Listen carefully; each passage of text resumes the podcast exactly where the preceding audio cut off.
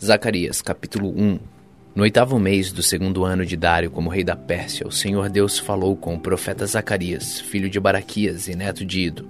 O Deus Todo-Poderoso mandou que ele dissesse ao povo o seguinte: Eu, Senhor, fiquei muito irado com seus antepassados. Portanto, agora eu digo que vocês voltem para mim, e eu, o Senhor Todo-Poderoso, voltarei para vocês. Não sejam como seus antepassados que não deram atenção aos profetas antigos quando eles anunciaram esta minha mensagem. O Senhor Todo-Poderoso ordena que vocês deixem de ser maus e que abandonem as suas maldades, mas eles não obedeceram. E agora, onde estão seus antepassados? E será que aqueles profetas ainda estão vivos? Por meio dos meus servos, os profetas, eu mandei mensagens e avisos aos antepassados de vocês, mas eles não deram atenção e por isso foram castigados. Então eles se arrependeram e disseram: o Senhor Todo-Poderoso fez o que tinha decidido fazer e nos castigou por causa dos nossos pecados. Ele fez o que merecíamos. No dia 24 do mês 11, chamado Sebate, no segundo ano do reinado de Dário, eu, o profeta Zacarias, filho de Baraquias e neto de Ido, recebi uma mensagem de Deus, o Senhor. Naquela noite tive uma visão e nela vi um anjo do Senhor montado num cavalo vermelho. O anjo estava parado num vale no meio de umas moitas, e atrás deles estavam outros anjos montados, uns em cavalos vermelhos, outros em cavalos baios e outros em cavalos brancos. Perguntei ao anjo que falava comigo: Meu senhor, quem são esses anjos montados em cavalos? Ele respondeu: Eu vou lhe dizer. Aí o anjo que estava no meio das moitas disse: Eles são os anjos que o Senhor Deus enviou para andarem pelo mundo inteiro então aqueles anjos disseram ao anjo que estava no meio das moitas: Acabamos de andar por toda a terra e vimos que tudo está calmo e em paz. E o anjo do Senhor disse: Ó Senhor Todo-Poderoso, já faz setenta anos que estás irado com Jerusalém e com a cidade de Judá. Quanto tempo vai passar até que tenhas compaixão delas? O Senhor Deus respondeu com carinho ao anjo que estava falando comigo e disse palavras de consolo. Aí o anjo que falava comigo mandou que eu anunciasse em voz alta o seguinte: esta é a mensagem do Senhor Todo-Poderoso. Eu tenho grande amor por Jerusalém, a minha cidade, e estou muito irado com as nações que vivem sossegadas. Pois quando eu estava um pouco irado com o meu povo, eles fizeram com que ele sofresse muito. Portanto, cheio de compaixão, voltei para Jerusalém. E eu, o Senhor Todo-Poderoso, prometo que o templo e a cidade toda serão construídos de novo. E o anjo me disse também: Anuncio que o Senhor Todo-Poderoso diz que as cidades dele terão de novo muitas riquezas, e ele ajudará Jerusalém, que voltará a ser a sua cidade escolhida. Tive outra visão e vi quatro chifres de boi. Perguntei ao anjo que falava comigo: Que querem dizer estes chifres? Ele respondeu: Eles representam as nações que espalharam pelo mundo inteiro os moradores de Judá, de Israel e de Jerusalém. Aí o Senhor Deus me mostrou quatro ferreiros e eu perguntei: O que eles vêm fazer? Ele respondeu: Os chifres são as nações que espalharam os moradores de Judá de tal maneira que ninguém tinha coragem de levantar a cabeça. E agora estes ferreiros representam o que estão vindo para assustar e quebrar aqueles chifres, isto é, aquelas nações que conquistaram a terra de Judá e espalharam o seu povo.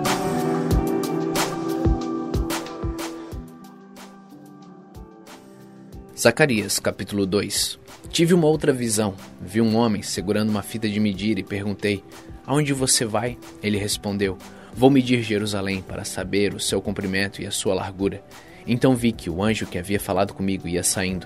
Nisso, outro anjo veio se encontrar com ele. E o primeiro anjo disse: Corra depressa e diga ao rapaz que está com a fita de medir: Jerusalém terá moradores de novo, e haverá tantas pessoas e tantos animais morando lá que não será possível construir uma muralha em volta da cidade pois o Senhor Deus promete que ele mesmo será como uma muralha de fogo em volta de Jerusalém, e que ele morará na cidade, e ali mostrará sua glória. O Senhor Deus diz ao seu povo: Atenção, atenção! Vocês que são prisioneiros na Babilônia, fujam, fujam daquele país do norte. Eu os espalhei por toda parte, mas agora é a hora de vocês voltarem para Jerusalém. Pelo seu poder, o Senhor Todo-Poderoso me mandou entregar a seguinte mensagem às nações que tinham levado embora toda a riqueza do seu povo. Quem toca no meu povo toca na menina dos meus olhos. Portanto, eu mesmo lutarei contra vocês, e toda a sua riqueza será levada embora por aqueles que antes eram seus prisioneiros. Quando isso acontecer, o povo saberá que o Senhor Todo-Poderoso me enviou. O Senhor Deus diz: Moradores de Jerusalém, cantem de alegria, pois eu virei morar com vocês. Naquele dia, muitos povos se juntarão a Deus, o Senhor, e serão seu povo e ele morará com eles. Aí o povo de Israel saberá que o Senhor Todo-Poderoso me enviou para falar com eles. Mais uma vez, a terra de Judá será parte especial da Terra Santa, e Jerusalém será de novo a sua cidade escolhida. Que todos se calem na presença de Deus, o Senhor, pois ele vem do seu lugar santo para morar com o seu povo.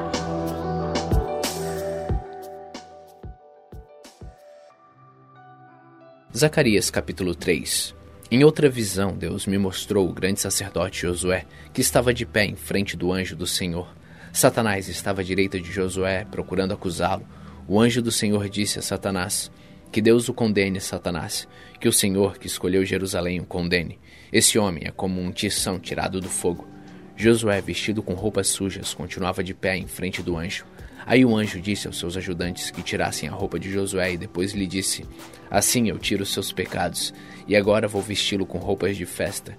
Em seguida, o anjo mandou que os seus ajudantes pusessem na cabeça de Josué um turbante que havia sido purificado.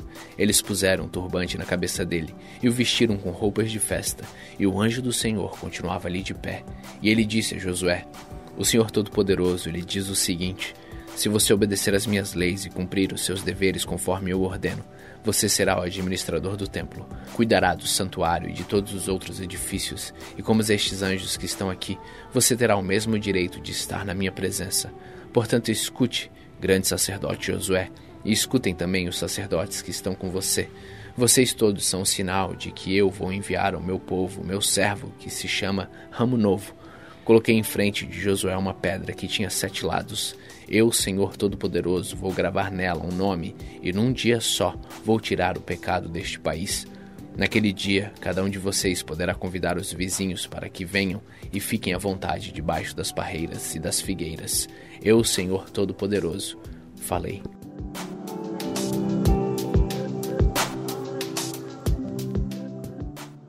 Zacarias, capítulo 4 O anjo que havia falado comigo voltou e me acordou como se acorda alguém que está dormindo. Ele me perguntou: O que é que você está vendo? Respondi: Estou vendo um candelabro de ouro e em cima dele um vaso para o azeite. Há sete lamparinas no candelabro e há sete tubos por onde o azeite chega às lamparinas. Perto do candelabro estou vendo duas oliveiras, uma de cada lado. Aí perguntei ao anjo: Meu senhor, o que quer dizer isso? Você não sabe? Ele perguntou. Não, senhor, respondi. Depois disso, o anjo mandou que eu entregasse a Zorobabel a seguinte mensagem de Deus, o Senhor: Não será por meio de um poderoso exército, nem pela sua própria força que você fará o que tem que fazer, mas pelo poder do meu espírito. Sou eu, Senhor Todo-Poderoso, quem está falando. Diante de Zorobabel, altas montanhas vão virar campos planos. Ele vai trazer a pedra mais importante do templo, e o povo vai gritar: Que beleza, que beleza! O Senhor falou comigo mais uma vez, ele disse: Zorobabel, pôs o alicerce deste templo e ele mesmo vai terminar a construção. Quando isso acontecer, o povo saberá que eu, o Senhor Todo-Poderoso, enviei você para falar com eles, e os que não deram valor a um começo tão humilde vão ficar alegres quando virem Zorobabel terminando a construção do templo. As sete lamparinas representam os sete olhos do Senhor Deus, que vê tudo o que se passa no mundo inteiro. Aí eu perguntei: E o que querem dizer as duas oliveiras, uma de cada lado do candelabro? E perguntei também: E o que querem dizer os dois ramos da oliveira que estão perto dos dois tubos de ouro por onde passa o azeite? E você não sabe? Ele perguntou. Não, senhor, respondi. Então ele explicou. Eles representam os dois homens que foram escolhidos e ungidos para servir o Senhor do mundo inteiro.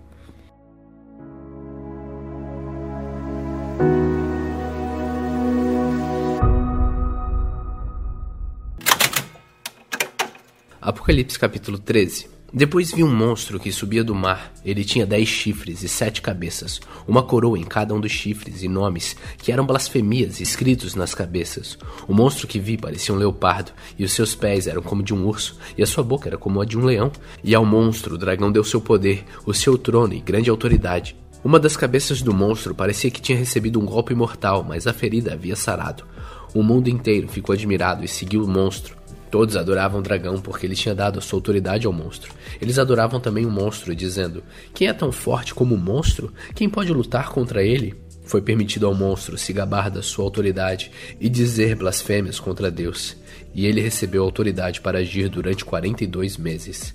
Ele começou a blasfemar contra Deus, contra o seu nome, contra o lugar onde ele mora e contra todos os que vivem no céu. Foi permitido que ele lutasse contra o povo de Deus e os vencesse e também recebeu autoridade sobre todas as tribos, nações, línguas e raças. Todos os que vivem na terra o adorarão, menos aqueles que Deus, antes da criação do mundo, tem o um nome escrito no livro da vida, o qual pertence ao cordeiro que foi morto. Portanto, se vocês quiserem ouvir, escutem bem isto. Quem tem de ser preso será preso, quem tem de ser morto pela espada será morto pela espada. Isso exige que o povo de Deus aguente sofrimento com paciência e seja fiel. Então vi outro monstro que subia da terra. Ele tinha dois chifres parecidos com os de um carneiro, mas falava como um dragão. Usava toda a autoridade do primeiro monstro na sua presença forçava a terra e todos os que moram nela a adorarem o primeiro monstro, aquele cuja ferida mortal havia sido curada. Esse segundo monstro fez coisas espantosas, fez com que caísse fogo do céu sobre a terra, na presença de todas as pessoas, e enganou todos os povos da terra, por meio das coisas que lhe foi permitido fazer na presença do primeiro monstro. O segundo monstro disse a todos os povos do mundo que fizessem uma imagem em honra ao outro monstro, que havia sido ferido pela espada e não havia morrido. O segundo monstro recebeu o poder de soprar vida na imagem do primeiro, para que ela pudesse falar e matar todos os que não a adorassem. Ele obrigou todas as pessoas importantes e humildes, ricas e pobres, escravas e livres, a terem um sinal na mão direita ou na testa. Ninguém podia comprar ou vender a não ser que tivesse esse sinal, isto é, o nome do monstro ou o número do nome dele. Isso exige sabedoria. Quem é inteligente pode descobrir o que o número do monstro quer dizer, pois o número representa o nome de um ser humano. O número é 666.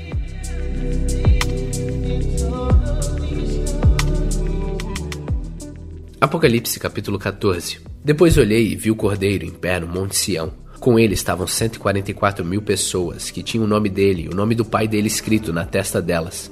Então ouvi uma voz do céu que parecia o barulho de uma grande cachoeira ou o som de um forte trovão. A voz que ouvi era como a música de arpistas tocando as suas harpas. Os 144 mil estavam diante do trono e dos quatro seres vivos e dos líderes que cantavam uma nova canção que somente eles podiam aprender. De toda a humanidade, eles eram os únicos que tinham sido comprados por Deus. Eram os que se conservaram puros porque não haviam tido relações com mulheres. Seguem um cordeiro onde ele vai. Entre todos os seres humanos, eles foram comprados e foram primeiros a serem oferecidos a Deus e ao Cordeiro.